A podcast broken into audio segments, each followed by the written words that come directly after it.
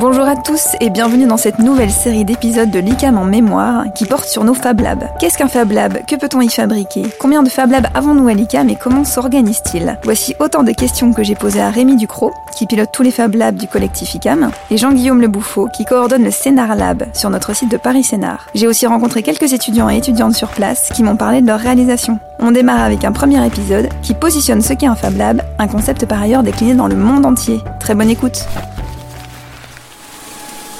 Vous êtes en train de fabriquer quoi Racontez-moi. Une catapulte.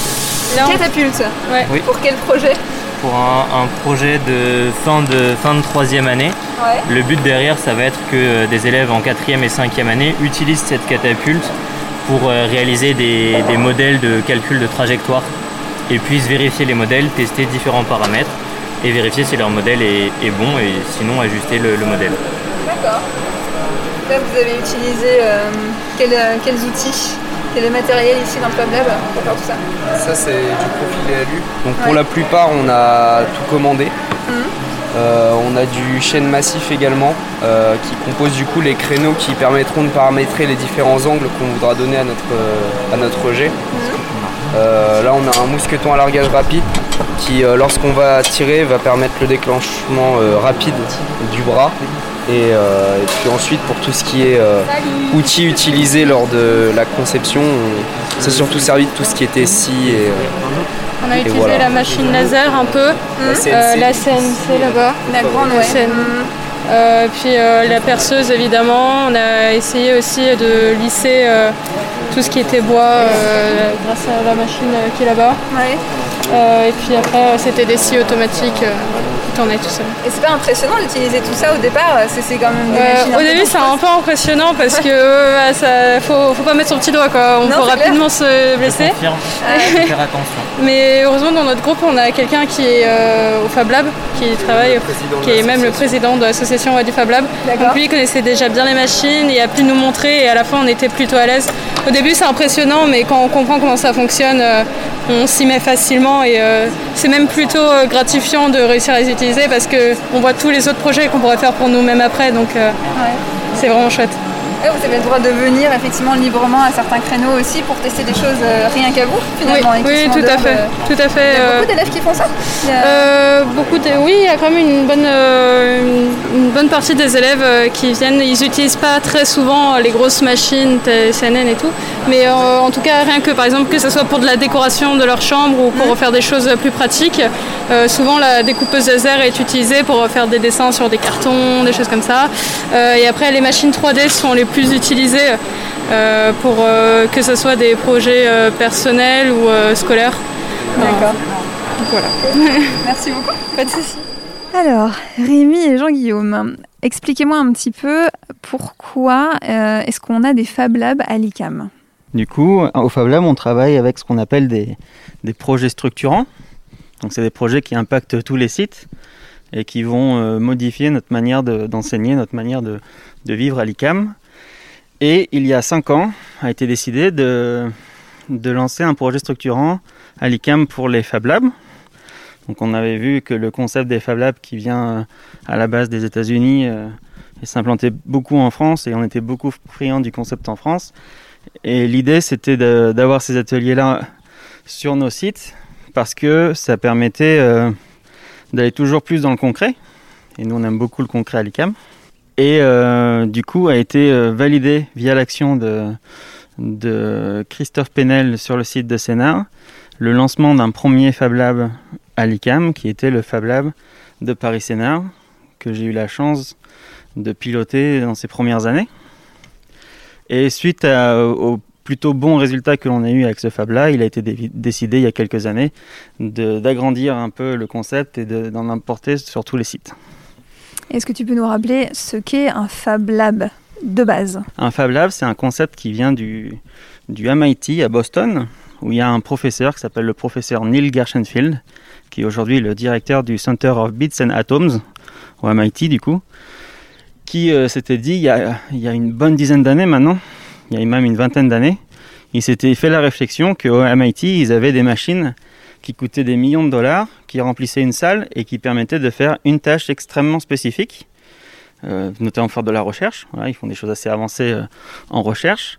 Et en parallèle de ça, il s'est rendu compte que pour une fraction du prix, il pouvait avoir plein de petites machines de prototypage rapide, toutes pilotées par ordinateur, qui permettraient aussi de remplir une salle, mais que la combinaison de toutes ces machines permettrait de fabriquer presque tout ce que l'on souhaite. Il disait How to make almost anything. Donc c'était son idée de base, de se dire que euh, ce concept-là euh, pourrait éventuellement exister. Et il a fait un cours au MIT qui s'appelle euh, How to make almost anything. Et il a appris à ses étudiants à utiliser les machines. Et au bout de six mois, il leur a demandé de faire un projet qui répondrait à une de leurs problématiques personnelles. Et c'est là où il s'est vraiment rendu compte de l'étendue des projets qui pouvaient être faits et où il a compris l'impact sociétal que ça pouvait avoir, ces Fab Labs-là. Vers la même période, il est parti en Inde, dans un endroit très reculé, en, dans la campagne de Pune. il s'est rendu compte des problématiques qu'il y avait sur place, qui étaient différentes de celles qui vivaient au MIT à Boston. Mais il s'est dit que s'ils avaient les mêmes machines, comme elles sont pilotées par ordinateur, eh ben, peut-être que des projets développés au MIT pouvaient être ensuite fabriqués sur place en Inde parce que euh, on peut s'envoyer les données et pas les objets. On dit euh, send bits, not atoms. Et du coup, ça a commencé comme ça. Donc, il y a eu le Fab Lab vraiment zéro, il appelle le Fab Lab en Inde. Ensuite, il y a eu celui au MIT qui est ouvert au public. Et ensuite, ça a grandi de manière exponentielle le nombre de Fab Labs dans le monde. Aujourd'hui, je crois qu'on a plus de 2000 Fab Labs dans plus de 120 pays. Voilà. Et c'est tout régi depuis 10 ans par euh, une Fab Fondation qui est aussi basée à Boston, euh, qui est gérée par euh, Cheryl Lassister, qui aide à coordonner les activités entre tous les Fab Labs. Il y a des activités pédagogiques, il y a plein d'activités pour, pour lier les Fab Labs entre eux, justement, derrière le concept de Nil. Aujourd'hui, à l'ICAM, l'objectif, c'est de.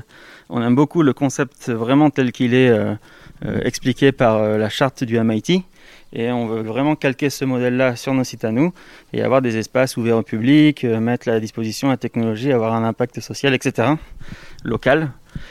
Aujourd'hui à l'ICAM, officiellement, on a un Fab Lab qui est charté, c'est le Fab Lab de Paris Sénart, et on a d'autres Fab Labs qui sont en cours, euh, voilà, qui, qui, avancent pas mal, notamment celui à Douala, qui, on l'espère, dans les prochaines semaines devrait devenir euh, le deuxième vrai Fab Lab oui, c'est-à-dire qu'il y en a qui sont labellisés et d'autres non. Néanmoins, c'est le même équipement.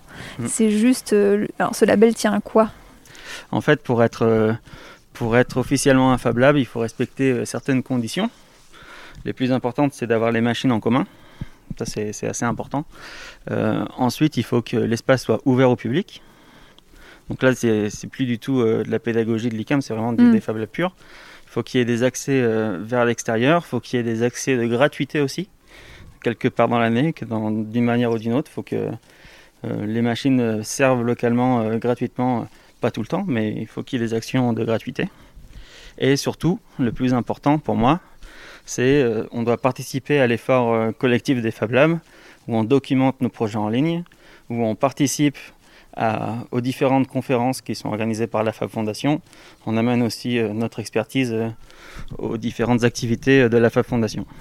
Donc votre rôle à chacun de vous deux, c'est de vous occuper aussi de ça, de faire rayonner finalement ce qui se fait sur chacun des Fab Labs, labellisés on va dire, pour pouvoir contribuer à ce, grand projet mondial en fait. C'est un, une vraie part de votre travail ben Moi de mon côté, j'essaye d'amener cette notion et de faire en sorte que, qu'on aille vers des, des, des, des, projets plus documentés, d'être plus euh, vers l'extérieur. Je participe aux, aux, conférences Fab Lab tous les ans.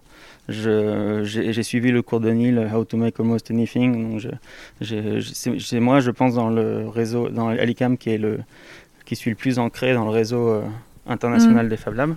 Et ensuite, Jean-Guillaume et tous les Fab Managers, ils ont à cœur de faire vivre les Fab Labs et de les faire grossir et, euh, et de, de, répondre aux problématiques de chaque site. Et ensuite d'aller un peu plus loin euh, dans la vision des, des Fab Labs. Comment se compose un Fab Lab? Du coup, il y a, l'espace atelier, mais visiblement, il y a un autre espace. Donc, dans les Fab Labs, il y a, dans la conception du Fab Lab, il faut se rappeler qu'un Fab Lab, c'est là pour concrétiser ses idées. Et pour concrétiser ses idées, la première étape, c'est d'avoir une idée et de valider son idée. C'est pour ça que les machines, c'est important, parce que c'est ce qui va concrétiser l'idée.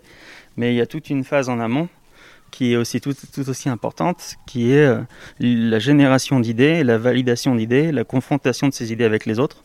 Et c'est pour ça qu'il faut un espace dédié pour ça, que nous on appelle l'espace d'idéation, qui fait la même surface que l'espace où il y a les machines, qui est complètement modulable par contre, où euh, voilà, il n'y a pas de table fixe, de chaise fixe.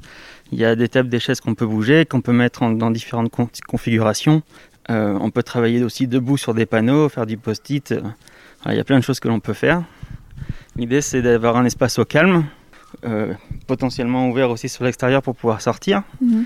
et un espace où bah, finalement on va trouver la configuration qui nous convient le mieux pour être le plus créatif et le plus innovant, essayer de trouver les bonnes idées. Retrouvez la suite de cette interview dans le prochain épisode de l'ICAM en mémoire. Si vous aimez ce podcast, n'hésitez pas à vous abonner depuis votre plateforme d'écoute préférée. À très vite